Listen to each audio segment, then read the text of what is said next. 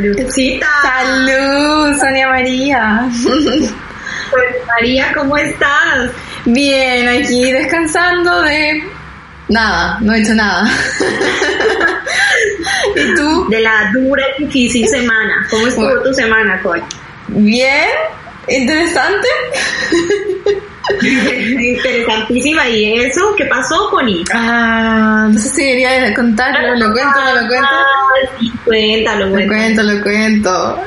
¡Me voy a casar! Eh, eh, eh. Sí, estoy comprometidísima y sigo en shock. Ah, Y esto, así que me quedaré por estos lados, parece que más tiempo. Por el momento. Por- o hay sea, un podcast que se va a llamar Las Abuelas. Las Abuelas, sí, no. Las Abuelas Podcast. sí, igual Ah. nunca se sabe, quizás después digamos nos aburrimos de Alemania y nos vamos a vivir a Chile, nunca se sabe, así que eso, Ah, estoy sí. feliz y emocionada. A la patata. A la Patagonia. Sí, me encantaría ir al sur de Patagonia. Chile. Y eso fue como lo más emocionante de mi semana. de mi año. De mi año. De mi vida. ¿Y tú, Sonia, cómo estás? Yo muy bien. Eh, a ver, voy a contar así algo que pasó en la semana que para mí fue demasiado loco. Y es que yo estoy ahorita pues en un pueblito cerca a Múnich y nosotros vivimos cerca de la bomba de gasolina, donde tanquean los carros. Y entonces resulta que una pelada, pelada, me refiero a una- no una persona sin pelo, sino una chica joven de... Una mina, joven, una tipa, una galla, una galla, eh, estaba manejando y se le comenzó como, pues, el carro comenzó a echar humo. Y entonces, eh, pues, en medio del pánico, tomémoslo así, la niña se fue a la bomba de gasolina. Estacionar. y el carro prendió. Concha tu... La lora. Y pues, y pues obviamente eso pues yo digo, menos mal yo no me di cuenta, fue a las 5 de la mañana, pero digamos los vecinos que se dieron cuenta apenas, igual se apagó oportunamente eso y todo, pero digo, ¿qué tal? Bueno, en mi ignorancia, porque mi suegro dice que no, que no hay tanto riesgo con los tanques como con otra cosa que dijo en alemán y que no tengo ni idea qué es, pero dijo, claro, sí, imagínate donde se hubiera explotado. Pues, sí. pero bueno, eso fue. Eso Por fue suerte. Sí, por suerte no pasó a mayores. Igual, o sea, igual hay que tener en cuenta que debajo de las estaciones de benzina están los tanques llenos de benzina. Y eh, igual Sí. peligroso. Bueno, Bueno. Sonia María. Ahora sí, ahora sí vamos a presentar. Sí. Porque esta semana continuamos la parte 2 de nuestra sesión de educación sexual o sexual education. Y tenemos una invitada muy especial. ¿La quieres presentar, Sonia María? O sea, hoy nosotras vamos a ser de alumnas y esta va a ser nuestra primera clase de educación sexual en la vida con 32 y 31 años, sí señores. Exactamente. Nunca es tarde para Y aprender. bueno, nunca es tarde. Y nos, nuestra profe se llama Sandra alias María, ¿no? Sandra María Guerrero, ¿no? Sandra Guerrero. Ella es educadora social, hoy para nosotras educadora sexual ah, y casi psicóloga. Le falta un año y logra su diploma. Sandrita, ¿cómo estás? ¡Eh! Hola chicas. ¡Hola! Muchas gracias por Primero, acá. enhorabuena aquí públicamente en vuestro podcast para Connie por la boda. Ay, no. Y me alegro mucho, mucho de estar con vosotras y de poder compartir un tema tan interesante como la educación sexual. Oh, muchas Sí, gracias. muchas gracias. Gracias a vosotras. Eh, estoy muy No, emocionada. gracias por venir acá y avisarnos por primera vez a este par de muchachas. Yo creo que sí, ¿no? Bueno. Que la educación sexual que hemos tenido hasta ahora era un poquito... Deja mucho que desear. Sí, digamos que sí. Necesitamos una clase nueva. Sí. Escuchando el capítulo anterior, yo me di cuenta que ustedes no tienen ni puta idea de lo que hablan. Entonces, bueno, sí, necesitamos la clase. Solo un poquito. Eh, bueno, ¿quién, Moconi, quieres empezar con una pregunta o Sí, yo? sí, ¿Cómo sí. le hacemos? Eh, una cosa que comentábamos previo a nuestra junta con Sandra era los diferentes tipos de orientación sexual que hay y cuán importante es eso ahora, hoy en día, de que se tenga presente en el momento de enseñar a un niño, niña, niñe a, sobre su sexualidad o si él viene con dudas. Entonces quería que O sea, la queridísima Sandra se explayara en el tema y nosotros vamos a preguntar cosas que surjan. No sé qué te parece. yo quiero empezar por mi experiencia también. Ah, me encanta, ya, sí. Yo tengo 31 años, pronto en unos días tengo 32 y bueno, yo soy de España y en realidad cuando escuchaba cuando escuchaba vuestro podcast, el primero pensaba, a ver, en realidad la diferencia no es muy grande, o sea, yo vengo de un colegio público y da igual en realidad si es un colegio eh, público o religioso, yo creo que en ese sentido era la misma educación. ¿Y qué pasa con esa educación? Bueno, pues una educación más bien pobre, ¿no? Se queda corta, digamos, sí, pero tanto para vosotras Sí. eh, de colegio religioso como para mí en colegios públicos, eh, pasaba en el cole, cuando éramos más pequeños y pasaba también en el instituto, eh, que en realidad se supone que ya éramos un poquito más mayores, ¿no? Siempre se tocaba un montón el tema de la regla, el periodo de las chicas, pero de una manera como muy superficial, o sea, necesita eh, las toallitas, ¿cómo decís vosotras? Y, eh, las compresas. Eh, toalla higiénica. Sí. Toallas higiénicas, claro. Era como el tema, el tema principal, toallas higiénicas y en los chicos eh, más adelante el tema del preservativo. Claro. Y ya. Eso era lo general y en realidad lo específico. Era todo el tema que tocábamos en la educación sexual. Entonces ahora es totalmente diferente. Y ahora, como bien has dicho tú, Connie, o sea, se, ta- se trata de la diversidad sexual. Sí. ¿Y qué es la diversidad sexual? A ver, tenemos tres conceptos básicos y tres conceptos principales, ¿no? El sexo biológico es como tal y como nacemos cada uno. Es el aparato reproductor masculino y el aparato reproductor femenino. O sea, mujer, hombre. Y eh, hasta ahí, digamos que la educación sexual anterior que tuvimos era perfecta. Eso Sí. lo tocaba. O sea, todo el mundo sabe cómo es un aparato reproductor masculino y femenino, ¿no? Genitalia y también Sí. la- eh, los genomas, el, el X y la Y. eh, eh, Eso, es, sí, sí, sí, esa parte. Eso lo aprendimos. Eso, es, eso lo aprendimos. Hasta ahí bien. Pero claro, ahí viene el tema ya de la identidad sexual. ¿Qué es la de- identidad sexual? Y ahí sí que hay diferencia. O sea, antiguamente no se trataba este tema para nada Mm. y ya entra homosexualidad, heterosexualidad, eh, transexualidad, bisexualidad y bisexualidad. ¿Qué me Sí, que es esto? sí, sexualidad. Con C. Ahí están, con C, C, I. Sí, Y eso sí que sería la igualación del sexo biológico con la identidad sexual. Es decir, si naces mujer y te gusta el sexo masculino, que sería el hombre. Ok, o sea, en palabras como antiguas, por así decirlo, como las que aprendimos nosotros, yo le hubiera dicho a eso la heterosexualidad. Heterosexualidad. eh, esto es. Heterosexualidad es que te gustan eh, el sexo, Sexo opuesto. distinto. A tu genitalia, es decir. Es. Ah, ok. Eso es, claro. Y de antes nadie habló de eso. No. O sea, yo, yo, yo me acuerdo, pobrecito, el, el, el compañero, la compañera de la clase que tuviera otra identidad sexual a la que, digamos, teníamos chicos gusta chicas, chicas gusta chicos. Pobrecito. O sea, yo no sé en vuestros colegios, pero en, lo- en el mío, ¿cómo, ¿cómo se llevaban en vuestro colegio estos temas? Em, no se toca. Que chico gay, ¿no? No, o sea, yo dije la semana pasada que en mis compañeros fue bien aceptado, pero cuando ya éramos adolescentes, ya casi al terminar la escuela, bien. Pero por la parte de los adultos, no, o sea, eso no salía de nuestro grupo de, de niños. O sea, los adultos ni, ni pensarlo, porque colegio católico, o sea, si tú no te sacabas una, no sé, una A o A más o A en religión, podías reprobar Sí. el año.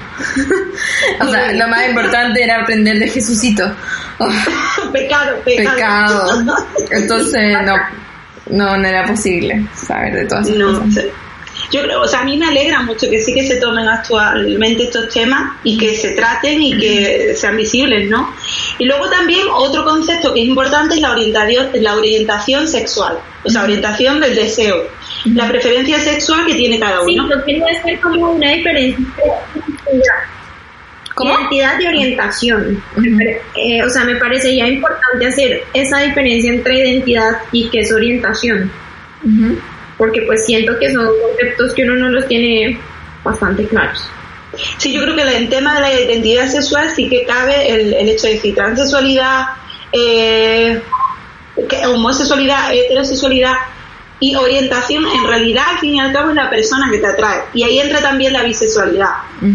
O sea, que, que a ti como mujer, por ejemplo, te traiga sexo masculino y sexo femenino. O homosexual, que serían personas del mismo, mismo sexo, o heterosexualidad, de la que ya hemos hablado. Ok. Y otra cosa interesante, que a mí, eh, bueno, yo trabajo en kindergarten como educadora y esto sí que me parece súper interesante, que es el tema de la expresión de género. ¿Ya? Tan- Me gusta cómo suena ya. Suena bien, ¿eh? Ok, gracias por- A ver, os voy a refrescar con el azul para los niños y el rosa para las niñas. Creo que tocaste también algo de esto en el podcast anterior. Ay, yo creo que eso está tan obsoleto, pero, pero, o sea, Pero yo creo que nunca, no, el, el podcast anterior no tratamos ese tema, ¿no? no sé, no me acuerdo. Sí. Pero, mm, bueno, no, no está de más nombrar Bueno, que... Sí. Puede ser que yo me lo haya inventado, pero Mm, es un tema interesante. O sea que las niñas se visten de rosado con vestidos de princesa y los niños juegan a los autos y a las peleas y se ponen azul y, y cosas Eso así. es. Por ejemplo, Sonia, ¿a ti no te ha pasado que tu mamá, cuando te ha preguntado, ay, ¿qué ropa te quieres poner? Y si tú has, has- has tenido alguna tendencia más a colores que no fueran rositas, lilas, no, no ha habido el comentario ese, no, no, no, mira, pero es que es muy bonito, esto es de niña. Eh, no, a mí, igual yo cuando chiquita me quise disfrazar del príncipe azul y me dejaron. ¿En serio? ¡Qué bien! Sí, mis papás sí, sí eran, pues siempre han sido muy abiertos en ese aspecto, pero un primito mío, eh, él sí le gustaban mucho las Barbies y su papá era bastante bravo y no le gustaba y le prohibía eso. Y él siempre de Navidad decía por favor regálenme Barbies que es lo que yo quiero e iba a nuestras fiestas de Navidad con cinco añitos con tacones, bolsito y, y diadema. Y, y el papá era bastante bravo. Sí, Ah. yo creo que, o sea, desgraciadamente es un tema que todavía no, no está tan tan claro, porque yo estoy con niños ahora trabajando y lo, lo veo, ¿no? Y yo hago mucho siempre la prueba con las niñas o con los niños. Le preguntaba, ¿qué te gusta esto y esto, no? ¿La pelota o la muñeca? No, la pelota. Y, y con los colores, a veces si nosotros repartimos los vasos y son de colorines. Y hay el típico comentario cuando queda el último vaso rosa y es un niño el que queda de, ay, no, no, es es que esto es de niña, Sandra. No. Sí, sí, o sea, es un- la expresión de género es un tema que todavía no, no está muy, muy claro, desgraciadamente. Sí, Eh, siendo, siendo tan niños y en un país tan como avanzado socialmente, por así decirlo. Sí, pero es como el tema del machismo, ¿no? Que es Sí. otro gran tema. Sí. Y es como, sí, estamos muy avanzados, pero todavía tenemos cositas ahí pendientes, ¿no? Asignaturas pendientes. Claro. Y eso, la expresión de género es, pues, ¿Cómo? Y en y- No te escuché. Acércate al micrófono. O sea, ¿tú qué le dices en caso de... En, ca- en caso de que al niño le quede el vasito rosado, ¿tú qué les dices? O Sí. sea, que, a ver, niño, Claro. cógelo. Claro, no es este. Eh, sí, yo siempre digo, los colores son colores, no son colores para niñas, no son colores para niños. Ujú. Siempre, siempre le digo la misma cantinela, siempre. Pero claro, o sea, es difícil de, a veces de, de inculcar eso y que, que a la misma vez se lleve igual en la casa que, que en el colegio o en el kindergarten. A veces eso es más difícil, ¿no? Y a partir de ahí, chicas, a partir de esa identidad sexual, sexo biológico, orientación del deseo, expresión de género, tenemos uh, muchas combinaciones y mucha diversidad. Así que con todo lo que os contado no se queda aquí, son muchas combinaciones. Ajá. y yo creo que lo más importante de estas combinaciones pues es transexual o de heterosexual y muchos muchos hay muchas muchos casos diferentes. Y cada uno tiene eh, pues un nombre diferente. Ahora mismo no si lo tocáramos todos necesitaríamos un podcast solo para esto, pero sí es interesante el tema del respeto, ¿no? O sea, sea cada persona somos diferentes y eso es algo que hasta ahora no lo sí somos diferentes, pero también el tema sexual. O sea, cada persona tiene un gusto, cada persona tiene un deseo, cada persona tiene una pasión y por eso el respeto de la sexualidad de cada uno. Claro. De, de hecho, solo como una pequeña Claro. acotación, me mm, eh, quería mencionar que estos primer, esa primera terminología que estuvimos hablando sería como cae en, en una clasificación que se llama como un sistema sexual binario. O es como o me gustan las mujeres, o mujer con mujer, o hombre y hombre mujer, hombre con hombre, o sea, siempre es uno o el otro, porque ahora lo, lo, lo como que le sigue eso que decías tú de que hay hay una esfera tan grande de, de tantas Muy, cosas diferentes y eso ya se me olvidó el nombre cómo se llamaba, pero mm, vendría siendo como ay cómo era Eh, como un sistema no binario, a fin de cuentas. Sí, sí, sí. También hay mu- muchas mujeres, por ejemplo, que han desarrollado, y eso está con el tema de las cromosomas, aparato sexual masculino, pero eh, físicamente, o sea, exteriormente, eh, rep- está Sí. representada con forma de, de mujer. Mm. O sea, en realidad hay mucho, mucho, mucho material que, o sea, en nuestra educación sexual, de, o los 80 y los 90, no llegamos ni a una, un 3% de, del material y del tema. Sí, Sonia. Y según lo que estás diciendo, entonces, ¿tú cuándo crees que se deben comenzar a dictar como una asignatura de, sí, como educación sexual? Yo creo que Estaría bien. sí, es importante eh, a partir, yo diría, de los nueve años. O sea, de nueve años, que sería el colegio todavía, yo creo que sí es importante. Y no solo eh, centrarlo en, en el tema de- del colegio, o sea, en cuanto a los maestros, sino también que en casa se tratara el tema. Claro. O sea, yo en mi casa no se trató nunca, por ejemplo. Que, No sé la vuestra. Y digamos. mm, En la mía sí un poco, pero digamos, ¿crees que sería bueno? Porque un primito me decía a mí como que los papás, es que los papás en sí no saben tampoco cómo explicar y cómo tratar este tipo de temas. Sería bueno también que en el colegio les dijeran como, bueno, vamos a hacerle una clase a los papás de cómo pueden tratar estos temas, para que no les dé como, como alguna cosa. Sí, o sea, está claro, ¿no? O sea, siendo padre, tratar este tema siempre te da vergüenza. Claro. y, y luego no tienes mucho material al respecto. Y pues bueno, siempre que, que se da un tema es importante saber de él. Y en el caso de los profesionales, o sea, se supone que en, eh, en la rama de la pedagogía siempre hay eh, psicóloga, pedagoga y educadora social en los centros y ellas son las encargadas de impartir ese material a los padres. O sea, en tutorías, en reuniones. Y está bien, porque hay muchísimos libros, muchísimas eh, películas, muchísimo, bueno, he encontrado incluso dibujos pa- eh, para niños adolescentes en lo que se trata el tema. O sea, que yo creo que es importante y muy importante acercar el tema a los padres, que se, toque de una manera normal, como es, ¿no? Y, no tengan esos tabúes, esos miedos, esa vergüenza. Eso es muy importante, sí. Algo de lo que lo nombramos también en el capítulo anterior que em, yo siento que es tan efectivo, así para decirlo, tan efectivo, o sea, el gran miedo que tienen los padres yo creo que cuando sus hijos empiezan a tener relaciones sexuales, para las mujeres es 100% que queden embarazadas y que les- alguien les haga daño. El daño claramente entendible, perfecto, súper importante, pero a mí siempre me metieron más el miedo del embarazo. Y yo digo, que tan, efec- tan efectivo hubiera sido tener como una muy buena educación sexual para evitarnos ese drama y dejar que los jóvenes tengan sus experiencias sexuales sanas y, y tranquilos también, no como con algo como con miedo a, Claro. a la relación sexual. Y yo Claro, digo, o sea, eh, siempre va como, como el pecado, ¿no? Como, ay, ¿qué Exacto. estoy haciendo? Ay, yo no sé si lo puedo hacer. ¿Qué, qué pensaría mi madre si le cuento esto? Bueno, Sí. pues yo creo que también ahí es importante, eh, bueno, tratar el tema de la, del embarazo es siempre importante, por supuesto. El tema de, cómo protegernos ante o cómo protegernos el tema de los preservativos pero no solo preserva- pre- preservativo masculino el condón tal y como lo conocemos que es lo que lo único que te, te enseñan en las clases de educación sexual Sí. sino también la parte de la chica no. ¿qué puede la chica utilizar también? Uf, mucho. Eso es, pero, pero nunca se nos enseñó y nunca se aclaró este tema.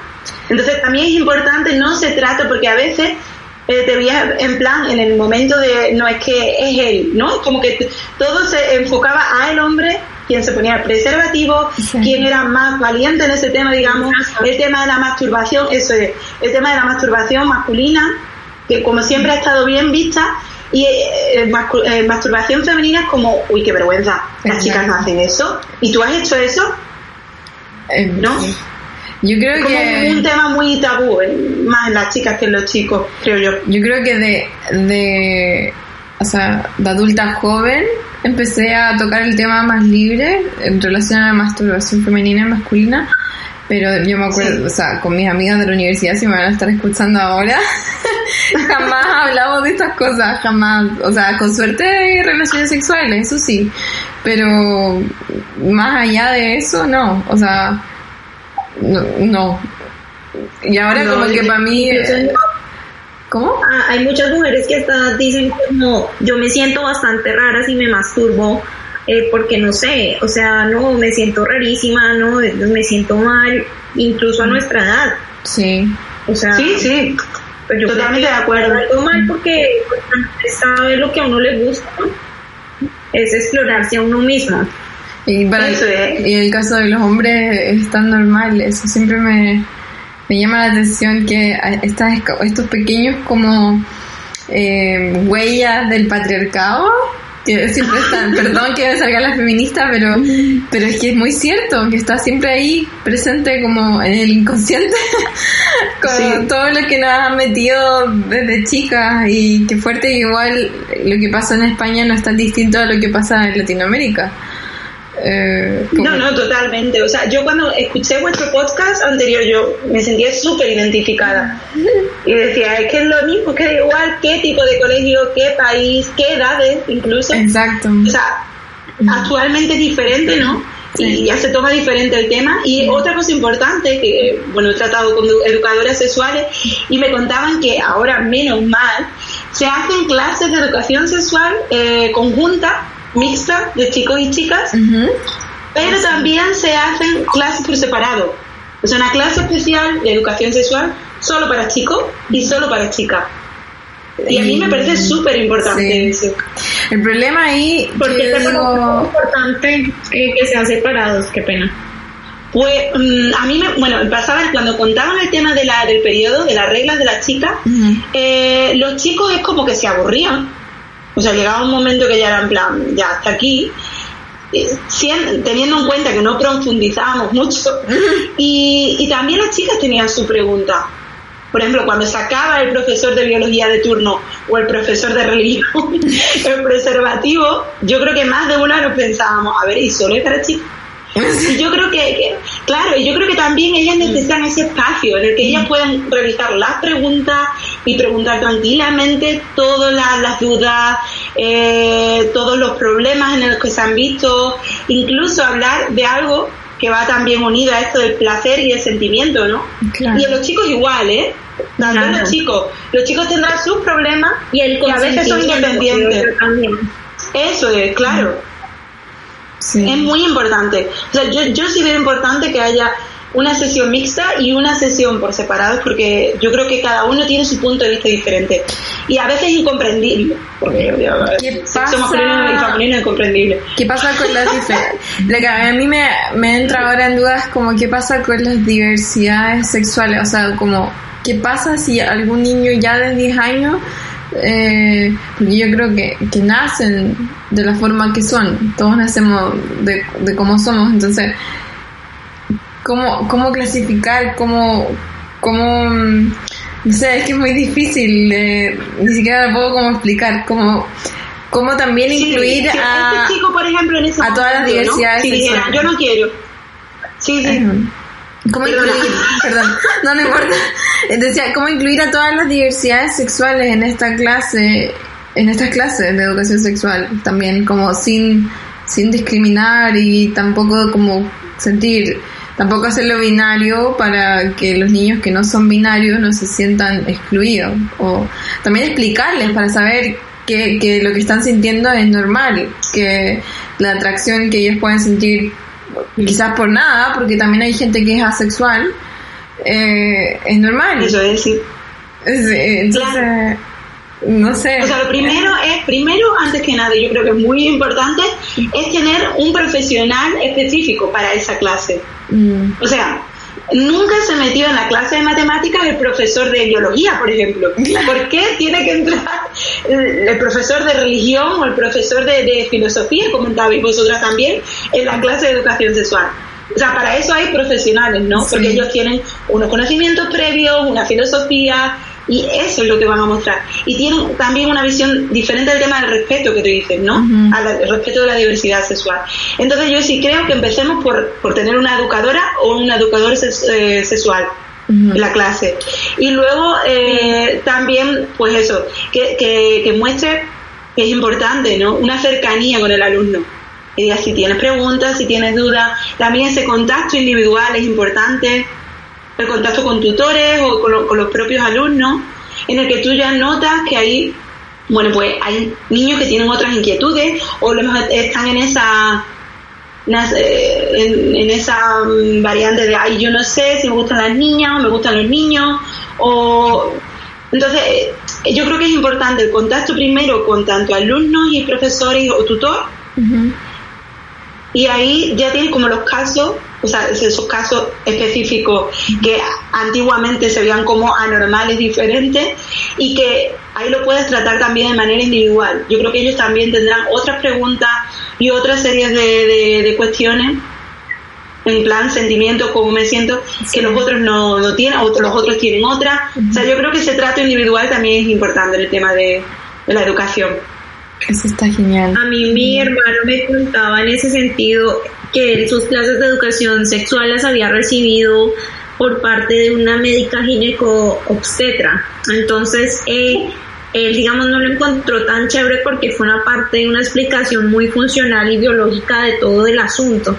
Entonces, hay veces también nos planteábamos con él como que es muy complicado que estos temas los trate, no sé, la profesora de biología o algo así, de verdad como tú dices, tiene que ser una persona especializada en educar para que la, la gente, los niños y los adolescentes entiendan eso, e incluso los adultos de hoy. Sí. Totalmente. Nosotros necesitamos otras clases nuevas Sí, de o sea, educación sexual. yo pensaba, ahora digo, chuta, no, no sé si que, todavía no sé si yo quiero ser madre o no en algún futuro. Eh, y decía, en el caso de que sea mamá, yo, ¿cómo, cómo, cómo, cómo lo hago? Porque ahora es tan difícil, porque siento que todo, o sea, siempre ha sido difícil. A todo esto, feliz día, mamá. Hoy es el día de las madres en, en Chile, no sé si en España también. En España fue el domingo pasado. Ah, ok. Felicito a mi madre también. Sí, un saludo para todas las mamás, que no sé cómo lo hacen, no sé cómo nos aguantan, pero...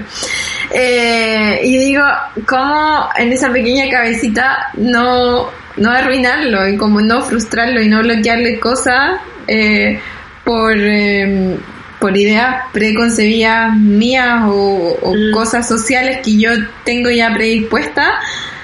Es tan difícil, digo, ¿cómo, cómo no, cómo no influenciar, cómo no influenciar tanto lo que yo pienso de, porque yo me soy ahora, lo sé, soy cisexual, eh, cómo no poner esto en una influencia y, y no sé, no hacer que mi hijo que quizás era trans, eh, nunca se le ocurrió eh, en su cabeza, eh, porque nunca se fue estimulado de esa forma o, o se le ayudó y se le guió a descubrirse a sí mismo. Eso digo, wow, yo ni siquiera quiero tener hijos todavía y ya, ya me estoy estresando. La buena loca, perdón. pero se, me, se me cruzó la idea por la cabeza, dije, oye. No, pero está bien, está bien, ¿eh? O sea, esa duda que tienes tú ahora, que todavía no tienes hijos, yo creo que la tienen actualmente muchos padres que los tienen. Sí. Y, o sea, el simple hecho, Connie, de que te lo replantees, o sea, ya dice mucho de, de tu apertura mental, ¿no? Ah. O sea, no, claro, no, no te tienes que preocupar antes de tiempo. No, y yo suelo ser un poquitito estresadita, si Sonia me conoce. un poquito, un poquito. Ay, pero sí. Pero, pero poco a poco. Sí, claro. Sí, pero ya me tranquilizó. Con eso que me dijiste ya me tranquilizó. Relax, relax, chicas. Qué bien. Pero dijiste muy interesante. Bueno, yo tengo otra pregunta porque yo estuve hablando con, con alguien que, que estuvo en, en Bogotá eh, dando clases con el Ministerio de Educación o, o con la Secretaría de Educación eh, de sexualidad. Ella me comentaba que ahora la homo- homosexualidad está muchas veces de moda. Wow. Qué dolores. Y entonces tú piensas todo de, o sea, yo quedé como, pero, o sea, no entiendo. Ah, yo, entonces no sé qué, qué piensas tú. A ver, eh, está de moda como los shorts. Estar soltera. No, para nada, para nada. Yo no creo que esté de moda, ¿no? Porque por esa regla de tres siempre estuvo de moda. Lo que sí que creo es que ahora el tema se toca de una manera diferente, de una manera más abierta y más respeto. Yo sí también he escuchado muchas veces el comentario de, mm, bueno, es que sí, ahora hay más gay, ¿no? Hay, hay más homosexuales. Y bueno, pues yo no creo Sí. eso, yo creo...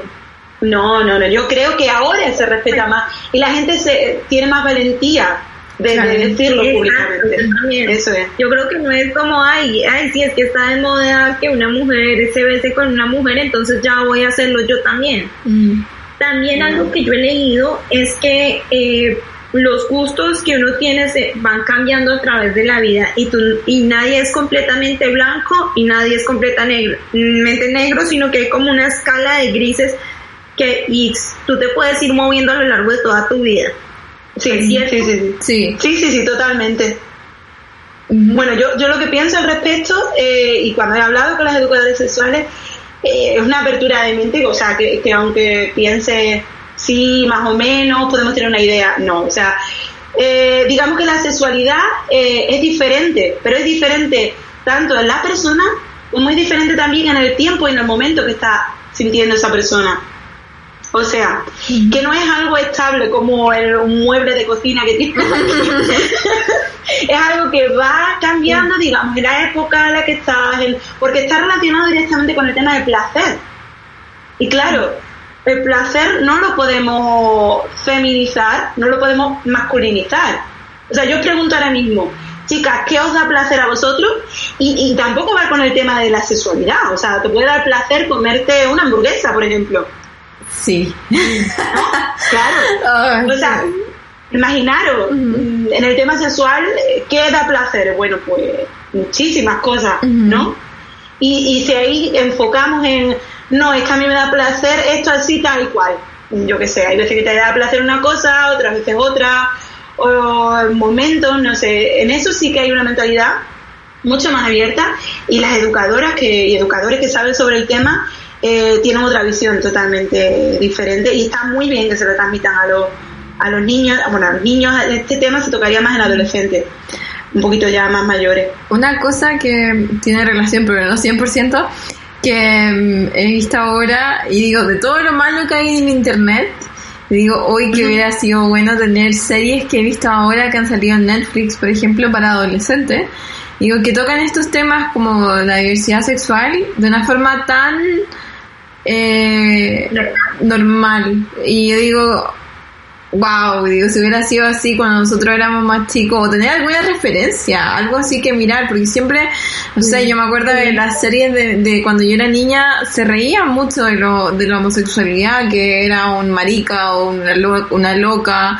y que la, la chica lesbiana eh, era un marimacho, y que se vestía, y no es así, y, y siempre como que lo ponían, y esto al mismo tiempo derivaba a que los viéramos de esa forma y que los tra- tratáramos a la gente de esa forma como más distinta. Entonces, un ejemplo de eso eh, que quería recomendar, perdón que me vaya por las ramas, era una serie, eh, bueno, la que lleva nombre de este podcast que se llama Sex Education, que es una serie inglesa que está bien buena. Eh, Y la otra era ah, una que me. Never Have I Ever, que es como una comedia adolescente que me Ah, recomendó Sonia. sí. Es una comedia adolescente. Me encanta, me encanta. Sí, muy. Eh, muy juvenil y como romanticona, pero, pero igual había como habían como cosillas que yo dije, uy, que, que, que súper, así como que no, no se tomaba el, el tema como de diversidad sexual tanto y también otra cosa que encuentro que es muy importante, la belleza ha cambiado, el estándar de belleza en las series, por lo Sí. menos en esta. Eh, está, yo lo encontré bu- buenísimo, o sea, porque antes sí que había como una fea, que en verdad era que no se maquillaba y que no se depilaba quizá, eh, tenía que venir el- el- la escena de transformación y que se volvía princesa y que quedaba linda y todos se arrepentían de haberla tratado mal. En esta que esta serie de Netflix, como que lo que más rescatamos con Sonia fue que quedaba normal, no nunca fue fea, pero tampoco lo tenían que decir como era fea y ahora quedó bonita. Y aparte que la chica protagonista era eh, india y no sé, como diversidad de belleza, diversidad de raza, eso como que dije, wow, me, me explotó la cabeza, sí. eh, Sí, hay una diferencia. enorme. Es solo que pff, hace cuánto que empezamos a, a, no sé, Netflix, yo creo que también ha sido como un eh, un poco revolucionario en cuanto al material que que, se genera. metan hombres con hombres, a mí me gusta esa cosa porque hay que normalizar también esas escenas de que un hombre se dio un beso con otro hombre, eso antes no se veía y a, a mí a mí personalmente me gusta, o sea hay gente que todavía sigue, ay pero no tienen necesidad de mostrar tanto y yo, es un beso. Sí. Ay, me acordé de otra, perdón, muy buena, que no es de Netflix, que se llama... ah, ¿Cómo se llama? No, sigan hablando me voy a acordar porque no puedo creer, no puedo creer que se me había olvidado. Em, years and Sí, Years. es- es- Years, years and Years, perdón. years and Years es una serie, es la mejor serie que he visto en mi vida, yo creo, es demasiado buena. Es cortita de la BBC. Y sale una pareja homosexual y mm, está buenísima. O sea, el- el tema toca muchos temas distintos, pero ninguno es juzgado. No sé si se entiende. Hay tema de, eh, por ejemplo, una persona con discapacidad, eh, de movilidad, eh, homosexualidad, y etcétera. Se las recomiendo mucho. ok, sigamos, Bien. perdón. Bueno, Yo tengo... quiero Ah, perdón, no, sorry. Correcto, eh, lo que yo dije de la persona que trabaja, que trabajó en algún momento con la Secretaría de Educación, no sé si ese era el pensamiento como tal de la Secretaría en ese momento o de la persona en sí, solo para dejarlo claro. Claro, no sí, para puede- que... sí, para puede ser una opinión personal de ella. sí. Exacto, solo para hacer la aclaración ahí. yo tengo algo de material también para profundizar. Me encanta. Eh, tengo película, Ahí- película, película Juno, Ya, una película de una sí. chica que queda embarazada muy jovencita y dos películas que tratan el tema de la homosexualidad en adolescentes. Una de ellas, no sé si la habéis visto, pero es buenísima. O sea, ya no recomendada como película solo para tratar el tema de la educación sexual y esa variedad y diversidad sexual, sino también porque son dos películas muy buenas. Es la de Call Me By Your Name, Ay, sí. que es tan bonita. y La vida de Adele, una... ¿Perdón? Ah, no, sí, dije sí, porque, porque eh, es que la he visto mucho, pero nunca la he visto. O sea, la, la he escuchado mucho, que digo. Es La hermosa. Es hermosa. Los diálogos, eh, ese papá muy presente en Call Me By Your Name. padres son, sí, sí. Sí. La mamá también. oh. Ok. El libro. Es da- muy buena. eh, Ah, ok. Puedo hablar horas de esa película, me encanta. Muy, muy buena, muy, muy buena. Es muy buena. Y luego una película francesa que es un poquito más antigua, es La vida de Adele, no sé si la habéis visto. No, esa no. ¿De qué se, de qué se trata? Eh, la vida de Adele son dos chicas, eh, también, bueno, una chica homosexual, claramente homosexual, y otra chica que anda ahí en ese proceso de como que siento, que me gusta, y o sea, trata la homosexualidad, pero el, el tema de, o sea, el punto de, de mujeres, digamos. Y es buenísima, es muy bonita, muy buena película también. Y bueno, series ya habéis dicho la que yo tenía en mente, porque a mí me encanta también mucho Sex Education. Y hay un libro que es muy bueno, que tocaste el tema por encima y me gustó mucho, del amor romántico. ¿Qué es el amor romántico, no? Y qué es lo que hasta ahora hemos aprendido de qué significa amor, qué significa sexo y a veces como que nos cuesta un poco separar amor de sexo y no sí yo soy de esa. Cuéntanos pues apunta estoy, anotando. El, el, libro se llama ¿Por qué amamos? de Helen Fisher Ay, he escuchado a esa autora mucho. Sí, es muy buena y ese libro es muy bueno. Y este se puede leer adolescente, pueden leerlo, pero para adultos o para nosotros está muy bien porque tenemos ahí un poquito de lío con el tema del amor romántico, así que estaría bien, ¿no? Sí. Ver qué es eso y cómo nos influye normalmente en nuestras relaciones. Qué fuerte. Me encanta. me, lo, voy a buscar. Eh, entonces, algo, sí, algo es como una explicación de, esa parte de la diferencia entre lo que es como el sexo, el amor, el consentimiento, todo eso. ¿Puedes contarnos algo por encimita? algo por encimita. A ver, pues, o sea, desde que somos adolescentes es como, eh, eso sí lo comentaste, que el tema de la virginidad es como un tesoro, ¿no? Entonces estás buscando al príncipe azul claro. y darle ese tesoro. y la primera vez cuando es horroroso, porque claro, ahí tienes miedo, eh, tienes inseguridades, tienes, pues ahí es como que basas el tema de mm, a quién voy a seguir dando eh, mi sexo, digamos y creamos ese, no, la persona tiene que ser perfecta eh, y esa relación, ¿no? La tengo que querer, lo tengo que querer y eh, entonces sí que puedo hacer algo con él o con ella. Y no sé, yo creo que ahí eh, tenemos, sí, no, nos despierta como más inseguridades de, de conocer a la pareja perfecta de que no la hay o sea ya aportas de y o sea siempre es un proceso. Um, nada eso es un proceso. Pero es como el tema de, de, las relaciones sexuales son un proceso también y yo creo que deberíamos separar eso no yo quiero tener placer quiero tener esta relación y no agarrarme a esos estereotipos y a esa esas claves que tenemos de anteriormente, de el príncipe azul, amor, tanto, amor, sexo. Eh, no hay príncipe azul, no hay sexo. No hay sexo. No hay, claro. Y ahí es mutuo, ¿no? Es mutuo. Claro. tesorito. y ese comentario también que a veces hacemos de, ay, pues aprovechó de mí porque solo quería sexo se aprovechó, hay un, provecho mutuo, ¿no? O sea, las dos personas. O sea, mientras se tengan las cosas claras y se conversen desde un principio. Lo mismo va con eh, estas, no sé si, creo que nuevas es la palabra incorrecta, pero no sé cómo decirlo, como otras modalidades de amor y de pareja, como, no sé, he escuchado mucho últimamente como de parejas en una relación abierta o... Sí, creo que es el poliamor. Poliamor.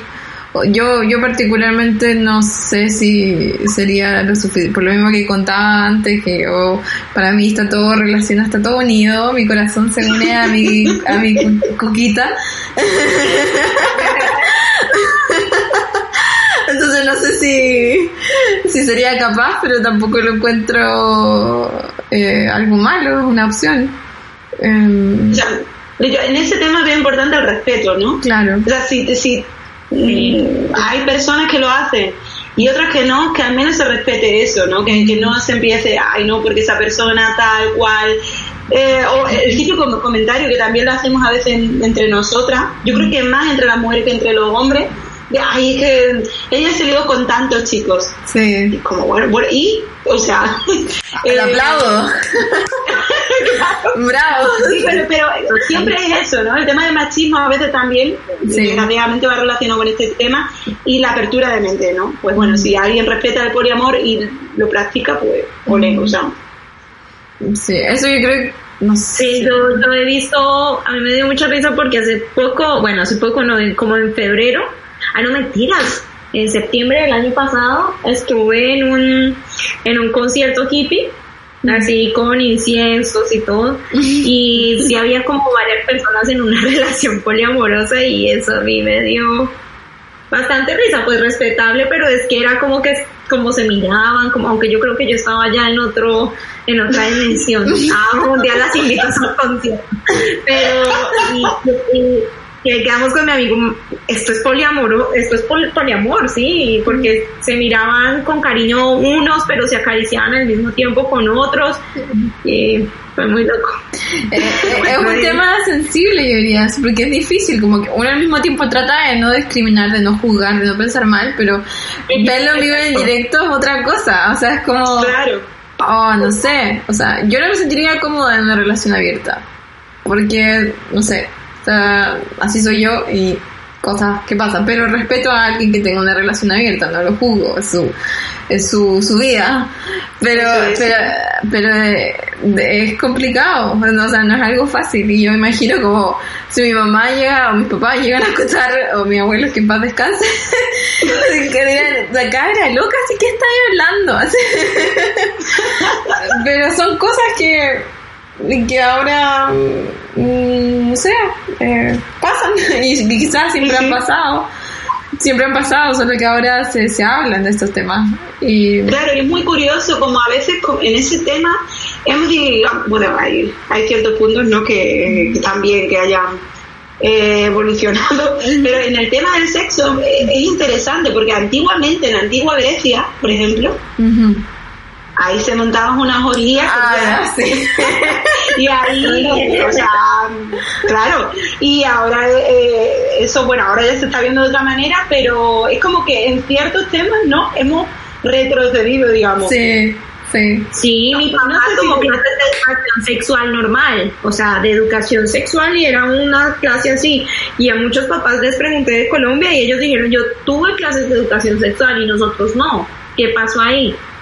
Mm, interesante. Sí. O sea, sí, ahí también va muchas veces con el tema de, de, las- de los procesos políticos también, ¿no? claro sí. Y pues, esto ya es otro tema. Uy, ese, ese sí queda para largo o sea en Sí, ¿Qué Chile efecto causan dictaduras y demás? Exacto. Pero, eh, claro, es- esa censura política es lo que Sí. a veces daba a retroceder el tema Oye. de la educación sexual. me está haciendo muy- mucho Ya, no sentido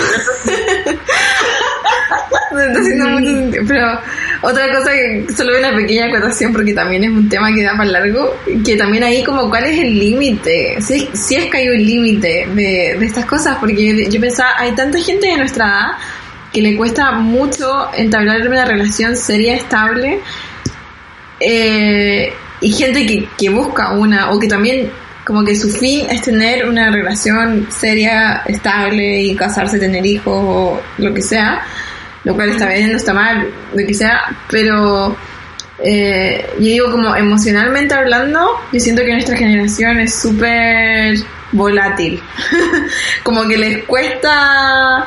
eh, eh, como que muchas veces se quedan en la relación abierta o en eh, coge amigos, como le dicen, eh, como por sí, como por quizás un miedo o por un, una inestabilidad emocional a tener algo que dure un tiempo determinado, así un poco más largo. Como que he visto Sí, mucha gente que es como, ay no, es que me da mucha pereza estar con alguien todo el rato y como que tener que llamarlo, como que el ser como, entre comillas, responsable de alguien más que no seas tú, como que la gente se ha vuelto un poco egoísta en ese sentido. No sé, no sé, y ahí está como, no sé si eso es bueno o malo, no, no, ya como que ya me explayé mucho. No, pero está interesante también ese Sí, tema. Y, y también sí. está muy relacionado también con el tema de la educación emocional, ¿no? Mm, sí, Y el concepto que cada uno tenga de pareja, o sea, porque tú puedes estar en pareja y no tienes que depender de una persona Exacto. y no tienes que estar las 24 horas del día pendiente, ni mucho menos. Mm. Entonces yo creo que muchas veces los conceptos que nosotros tenemos ya ahí en, en la mente y, y luego en los miedos, exacto. eso también... O sea, de ahí... Sí, es que tener, clase de educación emocional. No. Ah, es muy importante también, sí. Sí. Son, Sonia totalmente de acuerdo. Sí. Y Gracias. Ah, un pequeño comentario, pequeñito, pequeñito, que es como una especie de resumen de todo lo que hemos visto hasta ahora, chicas, con la educación sexual. Y es que eh, importante y que se toca ahora mismo en, en las clases con los adolescentes, con madres también, en grupos de, de mujeres de temas de educación sexual, con padres y madres eh, en cuanto a la educación que pueden aportar a, su, a sus hijos y también en adultos, o sea, para nosotros nos viene muy bien, que no eh, enfoquemos, que tratemos de no enfocar o, mm, y genitalizar todo, digamos, ¿no? Que los genitales forman una parte, pero que en sí es un todo. O sea, la educación sexual eh, son emociones, es la pregunta de cómo te sientes, es la pregunta también de qué sientes, o sea, educación sexual también está en partes del cuerpo, o sea, la piel, las zonas erógenas y la tendencia sexual individual de cada uno, que ya, como ya sabemos y hemos aprendido, es muy diversa y muy completa y lo importante es respetar. Ese digamos que es el resumen. Muy bien, vamos Me encantó. Salud. Gracias por todo. Salud. No, yo creo que no, no tengo nada más que aportar hasta aquí. Sí, ya no me da más que aportar, pero no, si yo sí quiero hacer una pausa, Sandrita. Sí. Eh, Sandrita también tiene un podcast Ujú, sí. que se llama La Paella. No mentiras, La Paella, perdón. La paella, Por promocionate. Aquí. Sí, sí, Promocionate, sí. Dale. A ver, pues tenemos un podcast también, pero es eh, un tema totalmente diferente. No tocamos la educación sexual, es un tema de improvisación teatral. Uy, que. Y, trata de humor, mucho humor y mucha risa. Así que os lo recomiendo a todos. De pronto Miguelito necesita clases de educación sexual. Miguelito llegará a su momento. Si ya tiene una edad que en un par de años necesitará su buena clase de educación sexual actualizada. Para que sepan quién es Miguelito, váyanse a la Paella Podcast a escuchar la historia de Miguelito. ¿Y dónde los pueden encontrar? ¿Dónde los pueden seguir? Eh, para. Eh, a ver, yo sabéis que soy un poquito hippie, así que no tengo redes sociales. Eh, en Instagram, también por ahí, pues. Eh, Creo que me lo sé. Experiencia impro, ¿no? Experiencia Impro en Instagram. Muy bien. Y en Spotify, eh, La Paella. La paella. La Paella. Con, Con Y. con Y de yuca. De, Eso. de yuca, sí. Sonia María, se- ¿algo más que quieras ah, decir? Ah, Nada, hasta ahí eso que, que esta clase de educación sexual espero que os haya gustado mucho. me encanta. y que tanto a vuestros oyentes les, les, les guste y que sobre todo hayan aprendido mucho y que bueno, que de este tema Que se vean todas las series. que se vean todos y ya os daré más material también que podráis subir a, a Instagram. Es interesante y que bueno, que cada uno lo vea tranquilamente. Y muchas, muchas gracias chicas, ¿eh? Gracias a Me lo he ti. pasado muy bien con vosotras. Igual, podríamos seguir hablando ahora. Es un amor. Eso lo vamos a tener para gracias. más episodios. Ah, gracias, gracias. Un placer estar con vosotras. Eh, bueno, Sonia, ¿quieres decir algunas últimas palabras? Chao, Chip, chao, Lin. Eh, No, solo chao, no a chao, me iba a decir. Solo chao, chicos. Espero se hayan divertido y hayan aprendido. Sí. Y ahora que se está empezando, solo quería acotar, em, que se están empezando a suavizar las medidas del corona, por lo menos acá en Alemania. Eh, cuídense mucho, lávense las manos, pónganse mascarilla, manténganse, salúdense de lejito, abracito de lejito. Ah, igual cuiden su salud mental, júntense igual con gente, ya es necesario, han pasado muchos meses. Eh, pero manteniendo todas las precauciones yo creo que no debería haber problema. No soy una experta, pero eh, cuídense. Eso. Saluditos chicas y que estén muy bien y que tengan buena semana. Besos a todos los que nos escuchan. Chao, chao.